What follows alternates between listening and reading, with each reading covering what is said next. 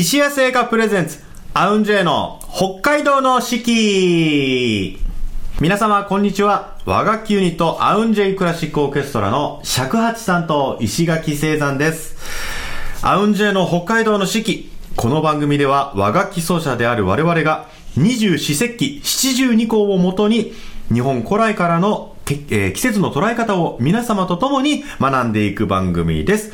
今週のアシスタントは先週に引き続きまして、この方。はい、しのぶえ担当、山田美智子です。よろしくお願いします。はい、みっちゃんよろしくお願いします。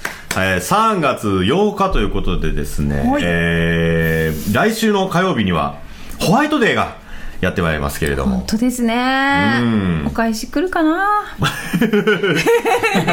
えどうお返し。あの、みっちゃんはバレンタインって、はい。その学生ぐらいの頃から結構こうなんだろうな積極的に行事的に参加してました、うーん、好きな子にチョコ渡すからついてきてとかって言われて、一緒についていったら一緒に作ったりはする感じで、あはいはいはい。あんまり積極的にはやってなかったですけど、で、大人になってからは、バレンタインの日にお仕事で会った人と、日とかにはお渡しするとか、はいそういうのはあって、でも次3月14日に戻ってくるかっていうとね、合わないんですよね、仕事そうしてると。だよね。仕事だとね なかなか帰ってこないよね。なかなか帰ってこないんですよ。はいはいはいはい。あげるだけみたいなね。うんうんうんはい。確かにそんな気はしますね。はい。僕僕ですか？僕の話もういるかな？いや、ホワイトで返すのかなと思って。あ返せる時は返すけどでも本当にそうだから仕事のタイミングでもらうけど、え返すタイミング例えばその次会うのさもう5月とか6月とかなったまあ時にさ、そうですよね。忘れてますよね。そうなっちゃうよね、だからあれかな？ホワイトデーもしもらってなくても、あの巡り巡ったものが今ここに来てますって。その頃に会う人にあげるのもいいのかもしれないねもしかしたらね。ホワイトデーね。なんでホワイトデーなんだろうね。ホワイト。本当だ。不思議バレンタインはバレンタインさん？バレンタイン聖聖バレンタイン、まあですよね。ホワイトさんあれもなんかそのホワイトさんなんじゃない？じゃあ。チョコはホワイトさん、どうだろう？ちょっと調べてみようかな。さあ、そういうことでですね、はいえー先週に引き続きまして、えー素敵なゲストにお越しいただいております。えーおこと奏者の市川慎さんです。はい、よろしくお願いしまはお願いしますします。慎さんはもうバレンタイン話はどうですか？こう、学生の頃から結構いっぱいもらったりしてたんじゃないでしょうか？す。うーん一番もらってたのは小学校の時かへ実はね、あの、今クールぶってますけど、小学校の時ね、ギャグ担当だったんですよ。どっちかというとクラスの中のお調子者というか、すごいな、振れ幅。はそうお笑い担当で、いはい。で、はいその頃やっぱりね、その、やっぱり小学校の時って、笑いを取れる男がモテるっていう。ありますね、そありますれはね。ね。人気者。そう、だからうん小学校の時一番もらってたと思うんですよね。でそっからだんだんクールぶってん、ぐれて、こじらこじらせてったそうそう、わけですねなんかこじらせて、だんだん誰も近寄ってくれなくなっ 近寄れない存在になって。て。いやいやいや。あれ、それこそなんか高校中学の時、はいはいはい部活、入ってた部活が、はいはい。何でしたっあけ、えっと、高校の時はテニス部。しかもテニス部で、坊主だったって、テニス部で、テニス部でね、うん坊主というよりはちょっと、パンチパーマみたいな。衝撃的な絵ですあねの。テニス。うん。シンさんもともとあれです。ちょっとこう、まあ、地毛が、そうそうそう、あの超くせ毛なんですけど、はいはい。くせ毛をさらに短く切ってさらにくせ毛なのにパーマをかけに行くっていう。それパンチパーマですね。短くてなんかパーマかけたらパンチパーマみたいなテニスってね、テニスの王子様のイメージありますけど。今はね。ね。あの我々のテニス部はあの学校一の悪の吹き玉みたいな。テニス部だったんで怖そう。え、ってことは、その頃、でもほら、ワルに、ワルが好きで、チョコくれる子とかもやっぱりいたりすると思うあけど、そういうのはなかったですか？そういうのはななかったですね。そうか、高校、あーね。あ、でもやっぱり、そんなになかったけど、やっぱりバレンタインデーとかはそわそわとかししなかったんですか？うーん。もらえんじゃねえかみたいな。そう。共学の学校なんですけど、ん。はい。クラスは男しかいあの男子クラス女子クラスがね分かれてる学校だったんですよ、交流があんまりない。そうなん交流がないからうーんあんまり期待感が持てなかった。う、うんでもそれこそあのテニス部だったら女子もありそうだから、確かに、でもパンチパーマの人にチョコあげたいかっていうと高校生ですよね。そう。あそうだな。高校の時にパンチパーマは結ね構、結構勇気いりますよね。強烈ですよ。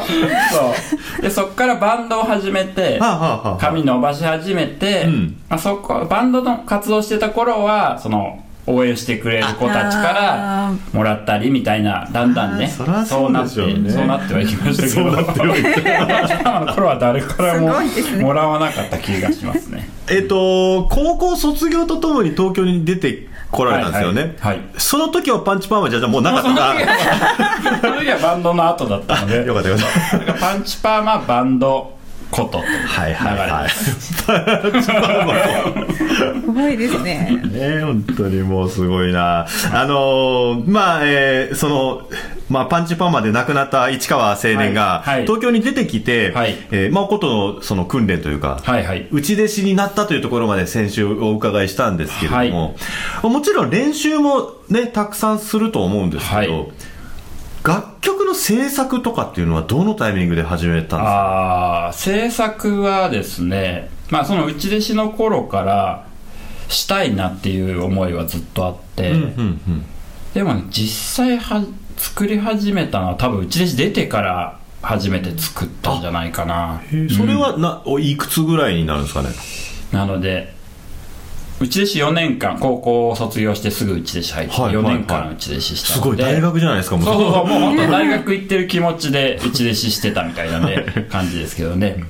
なので22 2ぐらいからか。ぐらいに初めて作ったのかな。へえそ一一番最初に作った曲とかって覚えてますか？あそうですね。それはあの覚えてますね、その琴と十七弦の曲で、んえー、とタイトルは「エンド・オブ・サイレンス」っていうあもう横文字のタイトルがついてる曲でそれをあのその前回お話ししましたけど、ん。家がまあ琴の家でもともと祖母が家元ででその後に母親が後を継ぐんですけど、はい。その継いだ襲名の時襲名のコンサートっていうのがありまして、でその時になんか記念の曲を作ろうっていうことで作っあの初めて作曲してその曲を披露しようみたいなことになりまして。じゃあもしかしてその二重奏はお母様まあ次の家元と新さんはいはい。お二人で演奏したってことですか、まあ、そうですね。すごい。はいえーすごいですね。思い出深いですね。それは実際、あの、まあ、もちろんその4年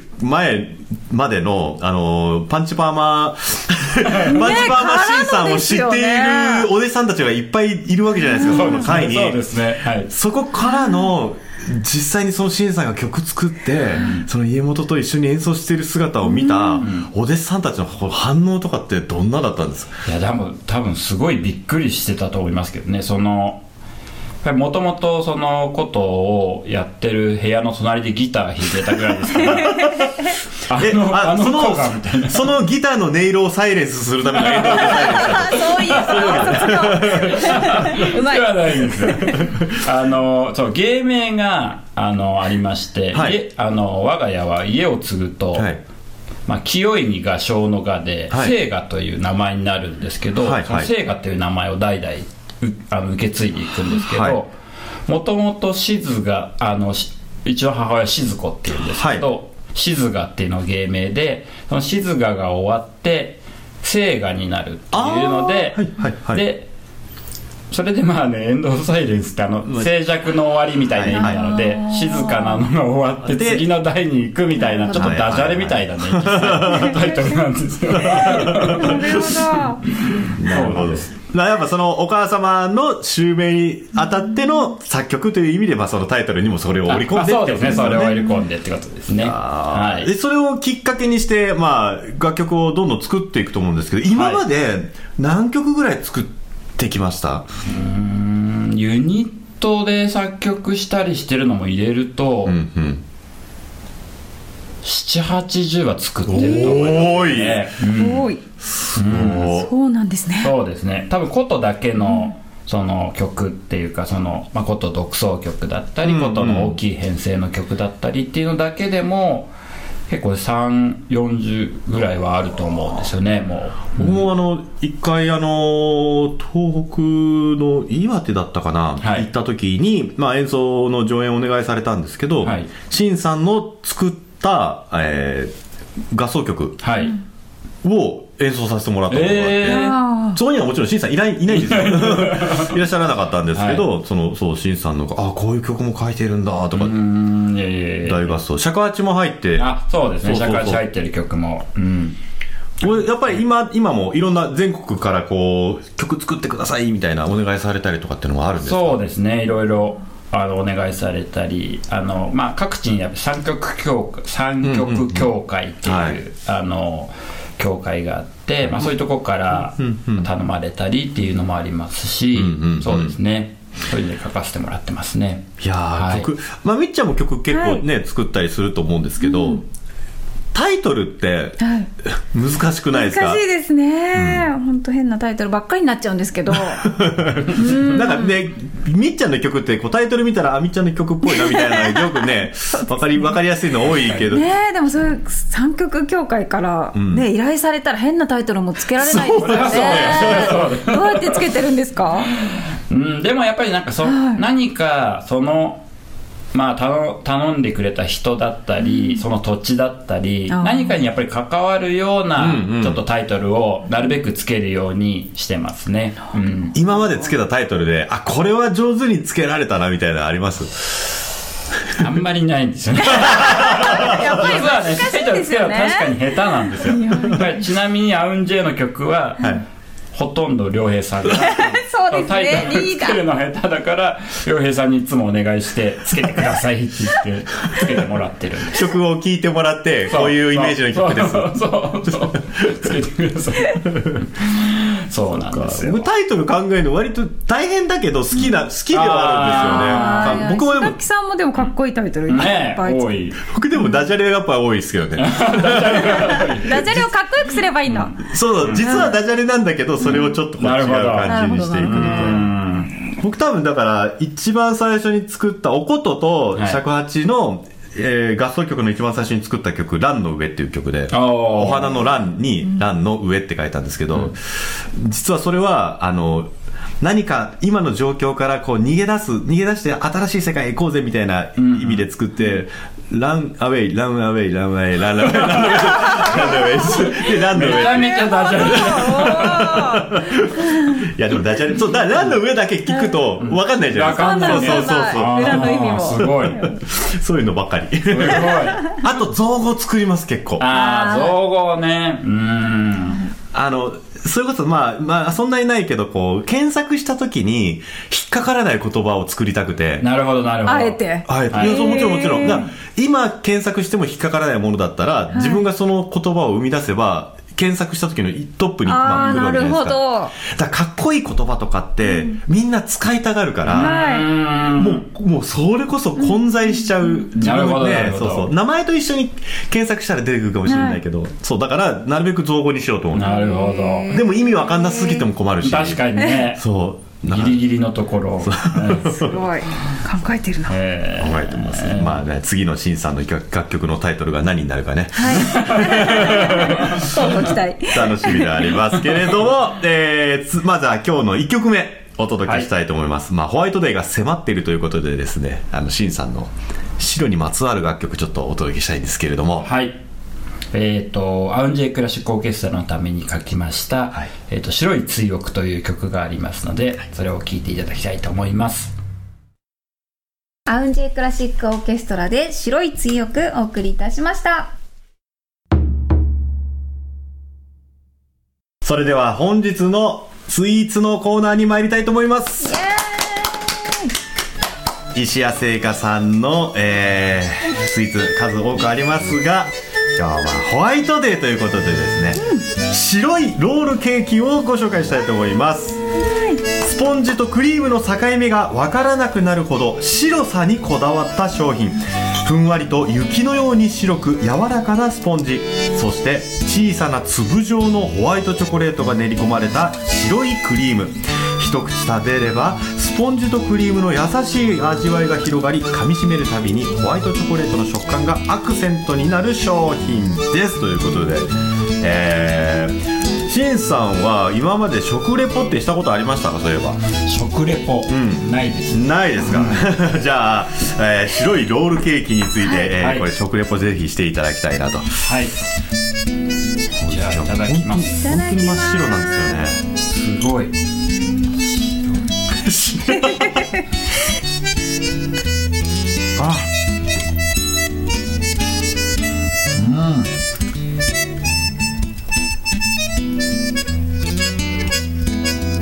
ジオ。事故事故ラジオラジオラジオなんです。けど放送事故。食べてるから。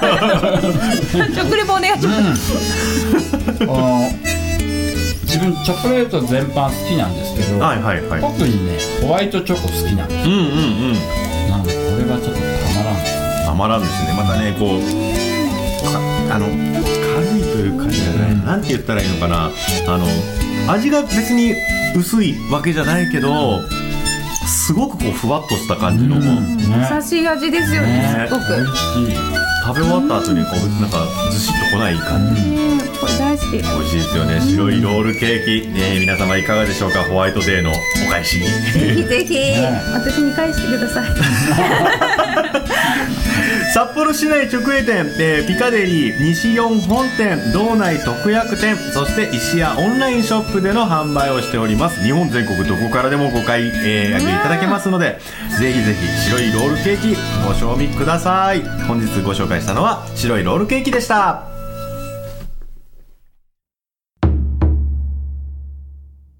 それでは続きまして七十二項のコーナーに参りたいと思います。日本には七十二項という72の季節があります季節ごとの鳥や虫、植物、天候などの様子が72の時効の名前になっており、約5日ごとの自然の変化を知ることで、きめ細やかな季節の移り変わりを感じることができます。えー二十四節気がですね、えー、薄いから、啓蟄に変わります。シンさん、啓蟄って聞いたことあります？聞いたことないこれは、あのー陽気に誘われ、土の中の虫が動き出す頃のことですね。えー一雨ごとに春になる、そんな季節の気配を、えー感じていただけるということでですね。えー七十二項はこちらになります。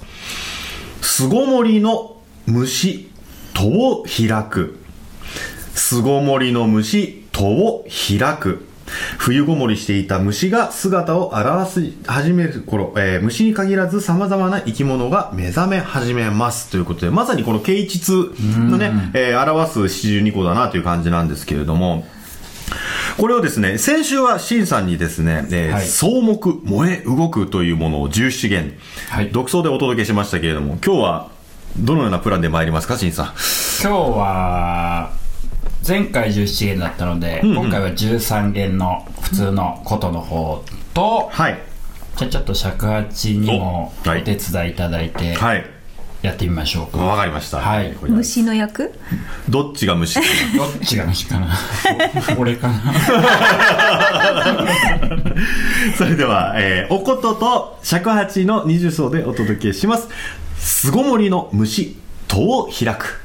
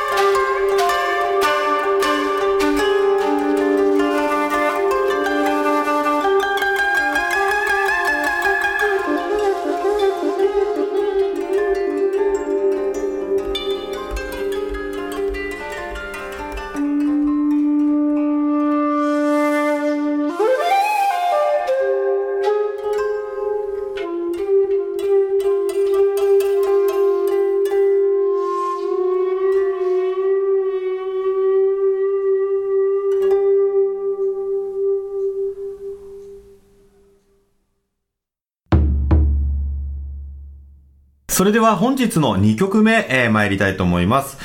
今日も、えー、シンさんにちょっとリクエストをお願いしたいんですけれども。はい。えっ、と、前回、あの、自分がことを始めるきっかけになった、沢井光先生のシャエという曲を流していただきましたけども、今回はその、光先生のお父様にあたる、はい沢井忠夫先生の曲で、はいえっ、と、学という曲をお聴きいただきたいんですけども、はい。学っていうのは楽しいという曲をか、あの、漢字を書くんですけど、はい。あの曲自体はねそんなに楽しい雰囲気の曲では決してなくてですね、割となんかねちょっと暗い雰囲気の曲なんですけど、うんうん。あのやっぱりその本質的に音を楽しんだりリズムを楽しんだりっていうことをテーマにしてる曲であって、この曲であの自分邦楽のコンクールで最優秀賞をいただいたっていう経験がありましてはいすごいね、ものすごい練習したすごい思い入れの強い曲なんですよね。なるほど。それをぜひね皆さんに聴いていただきたいんですけども、まあ、全部で3楽章ありまして、はい。あのそのうちのあの3楽章の部分をお聴きいただきたいと思います。沢井忠夫作曲楽。第三楽章をお送りいたしましたえー、本日も約30分にわたってお届けしてまいりました。アウンジェの北海道の四季いかがでしたでしょうか？ねまああのどう、ホワイトで、ホワイトで結局白、なんで白になったんだろわからないう。わからないま謎に包まま。れたまま来年までには調べとこうそうですね。もし知ってるよって方いらっしゃったらね、はいあの、メッセージくれたら嬉しいなと思います。よろしくお願いします。